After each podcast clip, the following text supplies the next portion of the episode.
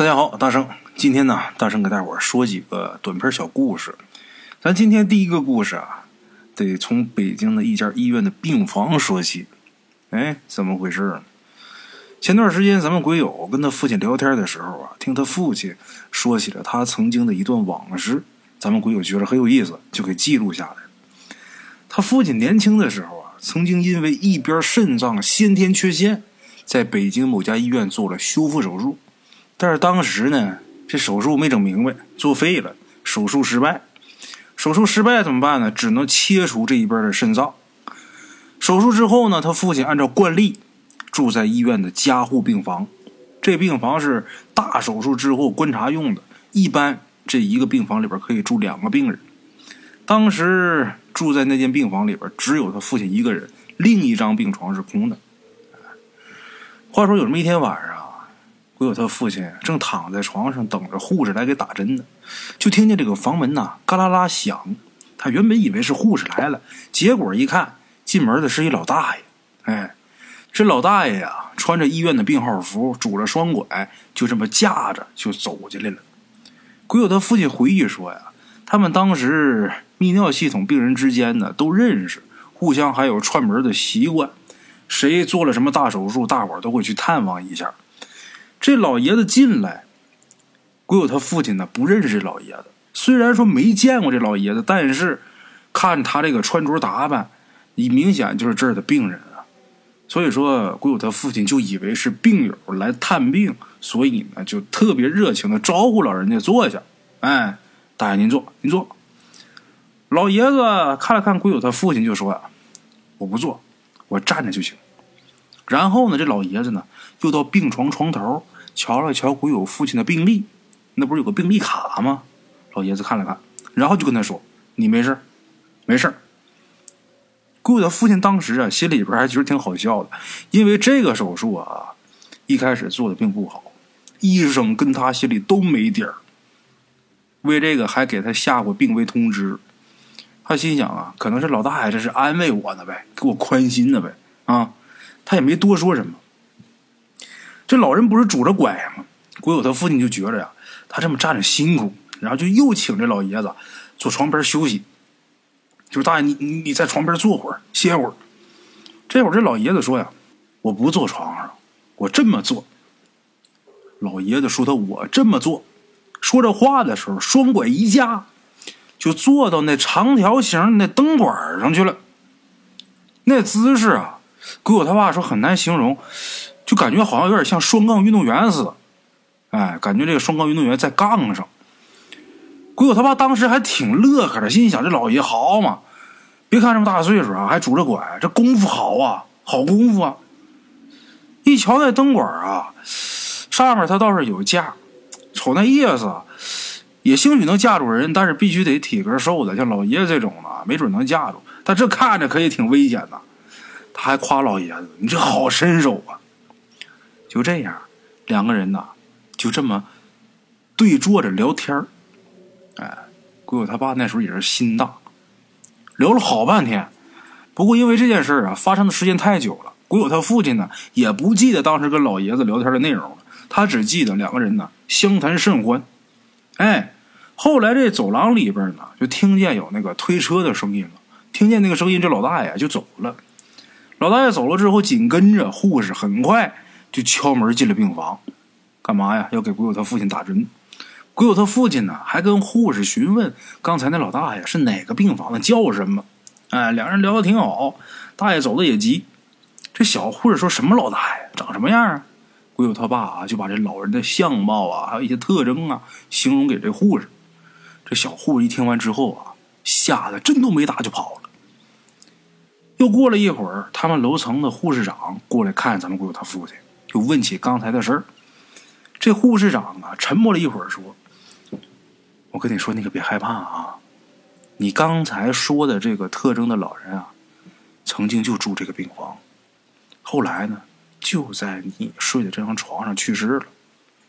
哎，这屋子呢改成加护病房以后啊，有两个男的住过这张床，一个三十多岁，一个十七八岁。”谁在这住的时候，都跑过来跟我们反映说，晚上有个老头老是来吵他们，然后他们死活都不让病人睡那，说那是他的床。哎呦，把那两个人给吓的，特别是那年纪小的，吓坏了，说什么也不在这间屋子里边住了。这事儿啊，你就当没发生过，别瞎想，好好养病啊。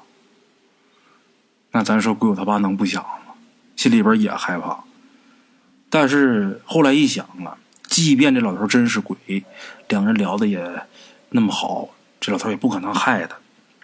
后来还别说啊，他父亲那个病还真如那老人所言，这病情啊好的特别快，没住多长时间呢，就住到普通病房去了。之后呢就出院了。咱们鬼友问他父亲，就说你事后真不害怕？他爸说，我真没太感觉害怕，就觉得这事儿挺新鲜的。可能也是因为我对那老爷子挺热情、挺友好的吧，所以说他对我也没有什么恶意。嘿，顾他爸说啊，这世界上有一些事儿，还真是说不清楚。啊，好了啊，这就是大圣今天给大伙说的这第一个故事。接下来啊，大圣啊，再给大伙讲几个啊。咱们今天要说的这第二个故事，给提供故事的这位鬼友呢，他就是具有灵异体质的人，他能看见一些寻常人看不见的东西，而且能感受到一些寻常人感受不到的东西。哎他之前工作的单位呢，是做钢绞线的，哎，一个绞丝旁一个绞绞线。给咱们提供故事这位鬼友，她是一位女同志啊。一般具有灵异体质的女同志居多，男同志居少。拥有这种体质的人呢，女性占的比例要比男性大。她就是，呃，从小就是灵异体质。他经常能感觉到一些啊同龄人呐，身边小朋友啊感受不到的东西，也能看见一些别人都看不见的东西。他之前在那个做钢绞线的工作单位工作的时候啊，那个单位的生产设备是一种转速非常快的滚轮。他第二天去上班的时候，有人事的人呢带着他参观厂房，走到二号厂房的时候呢，他就突然觉得非常冷。当时是夏天啊，怎么形容呢？他说就是那种异常冰凉的感觉，就好像这冰箱在你身后突然打开那种感觉。他跟人事的人说：“说这地方怎么这么冷啊？”人家人事的人说：“这夏天啊，怎么可能冷啊？都热死了。”咱们鬼友就知道，哎，我又碰见了这事最让他不安的是啊，那种非常怕的感觉。哎，后来过了挺长时间。跟一个行政的同事聊天，他才知道，那个二号厂房出过一次严重的事故。怎么回事呢？夜班师傅因为工作服这袖口卷到绞线设备里边，整个人被绞的就剩下一个头了。那位师傅的设备前面呢，正好有一个方形的柱子，导致前面工位的师傅直到这线出来的速度变得很慢，才走到后边这个工位去看。去检查怎么回事到那一看，后边墙壁上都是血，绞线设备上卡了一个人头，把那师傅给吓得当场就吓昏过去了。后来辞职了，之后公司安排生产班长把尸首清理出来，清理出来之后，这个生产班长也辞职。这个事儿啊，当时咱们国友没跟同事说他的感受，为什么呢？从小到大。他经常碰见这种事儿，碰见这种事儿跟别人说的时候，别人就会认为他不正常。以前小的时候还觉得奇怪，大了以后啊，他尽量能不说就不说了，因为这种事情说出来呢很难让人理解，除非他是当上鬼话的听众。哈哈，你包括咱们鬼友小的时候，十几岁的时候，晚上那时候他不愿意跟他妈妈分开，所以呢就跟他妈一起去厂里边去值班。一进他妈值班的值班室啊。鬼友就觉得整个屋子奇臭无比，那味道特别刺鼻。他就问他妈，就说：“你办公室怎么那么臭啊？”他妈就说：“哪有味道啊？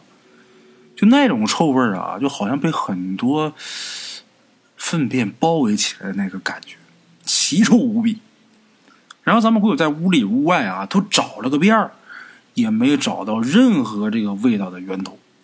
哎，到了后半夜要睡觉了，咱们鬼友他妈妈啊，还有跟他妈妈一起搭班的一位阿姨，两个人准备去经理室睡觉。那时候只有领导办公室里边有空调嘛，他俩准备去那儿睡觉。然后快半夜十二点左右吧，咱们鬼友靠在这椅子拼起来的那个床上，看着门口发呆。就在这时候，有这么一个披着长直发、穿着一身白色连衣裙的一个女的，把门给打开了。看不清楚脸，咱们鬼友当时第一反应就是问他：“你找谁呀？”那女的说：“我来找人的。”咱们鬼友又说一遍：“你找谁呀？”那女的就没答应他，直接就奔着他走过来了，然后把手伸向咱们鬼友，跟咱们鬼友说：“来，跟我来。”这时候，咱们鬼友想都没想就把手递给他了，然后站起来往门外走。这时候，突然间感觉有人踹了他一下，咱们鬼友回头一看是他妈，然后他就问他妈：“你干嘛呀？”他妈说：“你伸个手要去哪儿啊？”这时候，咱们鬼友说：“刚才有个女的拉着我，让我跟她走啊，你没看见吗？”他妈一听这话，立马就蹦起来了，拿了一把剪刀放在咱们鬼友的枕头下边，哎。之后他就没见过那个女的，他妈从小就知道他这姑娘跟普通的孩子不一样。哎，咱不有说现在啊，他还清楚的记着当时的一些小细节。他说那女的那个手啊，一点都不凉，是有温度的，哎，是温暖的。小时候还有这么一件事，咱们会友是记忆犹新，那回把他给吓坏了。他经常能碰见这些事儿吧，但是那次还是挺害怕的。鬼友他妈喜欢打麻将，咱们鬼友晚上陪着。有一天晚上打到十一点多才回家。九十年代老房子，大伙都知道啊。以前这个楼房单元门口那楼梯都是开放的。哎，咱们鬼友他妈先上去开门，咱们鬼友呢就站在这个楼梯口。那天也是闲的，就想看看星星。然后他抬头一看，就看见一个人啊，抻头往下看着他。那人头发不长，但是也是披着，脖子特别长。啊，当时鬼友岁数小啊，第一时间没反应过来，他以为是楼上的租客，他还一边跑一边骂呢，就说你吓我一跳，你怎么怎么地。但是也就几秒钟的时间，小孩腿快啊，等跑上之后一看啊，二楼刚才站着人抻头看他的那个地方没有人。当时咱们鬼友还没反应过来，他就站在那个人刚才站的那个地方往下看，结果他发现，以他脖子的长度，根本是看不到楼下的人的。换句话说，他如果想要看到下层的人，就必须把半个身子都探出去。哎，这事儿真把他给吓坏了。大伙儿想想，那脖子得多长？抻个大长脖子，露个脑袋，盯着你，啊！咱们鬼友吓得赶紧跑回家，关好门，睡觉。这些都是他小时候经历的一些事儿，就包括到现在为止啊。他不能说经常看见，但是经常能感觉到身边有灵体经过，或者说这个地方有灵体在这徘徊。这就是。比较特殊的体质的人的一些呃特征啊，好了啊，新来大圣啊，再给大伙讲一个这个故事，给提供的鬼友啊是山东济南人，他姥姥姥爷呢都是回民。这个故事得从他四舅姥爷开始说起啊，因他四舅姥爷而起。话说有那么一年，他四舅姥爷啊突然间查出来心脏病。然后住进了山东省医院的 ICU，医院也给下了病危通知。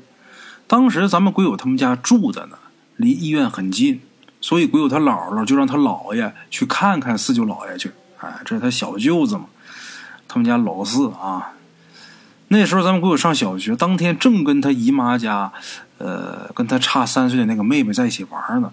他姥爷去医院去看他四舅姥爷。哎，他姥爷去医院之前呢，就问咱们鬼友。还有他那个比他小三岁的妹妹，就问他俩要不要一起去玩咱们鬼友跟他这个妹妹都说不去，就这么的，他姥爷就自己走了。可是没过多久呢，又折返回来，问他俩去不去。他俩还是说不去。就这样，最后他姥爷一个人去医院了。结果他姥爷回来的第二天，就开始冲他们傻笑。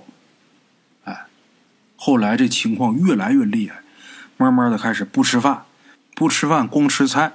这菜呢，也就吃两口，而且所有的菜必须用手把菜汤给挤没了再吃。为什么呀？老爷子说辣嗓子。就这种情况一直没有好转，不吃东西那身体受得了？越来越差。期间呢，咱们鬼友他妈也带鬼友他姥爷去看过神婆，但是呢，鬼友他姥姥是回民，不太信这个，之后就不了了之了。哎。有两件事啊，咱们鬼友印象特别深。哪两件事？第一件事啊，就是一家亲戚带着表妹来看姥爷。咱们鬼友亲眼所见，他这个表妹刚开始好好的，但是一进姥爷那屋就开始哭。亲戚让他出来，出来之后，鬼友那表妹就不哭了。啊，第二件事，家里边送姥爷去看病，快上车了，他姥爷突然间抱着车门，硬是不上去。奇怪的是，那段时间他姥爷这个身体啊，明明已经很虚弱了，可是却不知道哪来的力气。鬼友他爸和叔叔两个壮汉都拉不动。哎，就这样，这老爷子硬是挨了三年，然后人没了。更奇怪的是，就在他姥爷病了以后，那个被省医院下了病危通知的四舅姥爷。竟然奇迹般的好了，而且身体恢复如初。哎，三年后，鬼友他姥姥因为癌症也去世了，胃癌。现代人啊，得胃癌不算什么新鲜事。诡异的是，没出二十四小时，鬼友他四舅姥爷又突然心脏崩裂死了。然后就有人说呀，是因为鬼友他姥爷。替他四舅姥爷先死了，鬼友他姥姥走的时候呢，又把他那个四弟弟一起给拉走了。嗯，这事奇怪就奇怪在哪儿啊？他四舅姥爷之前在医院里的时候，人都快不行了，重症监护室，啊，ICU。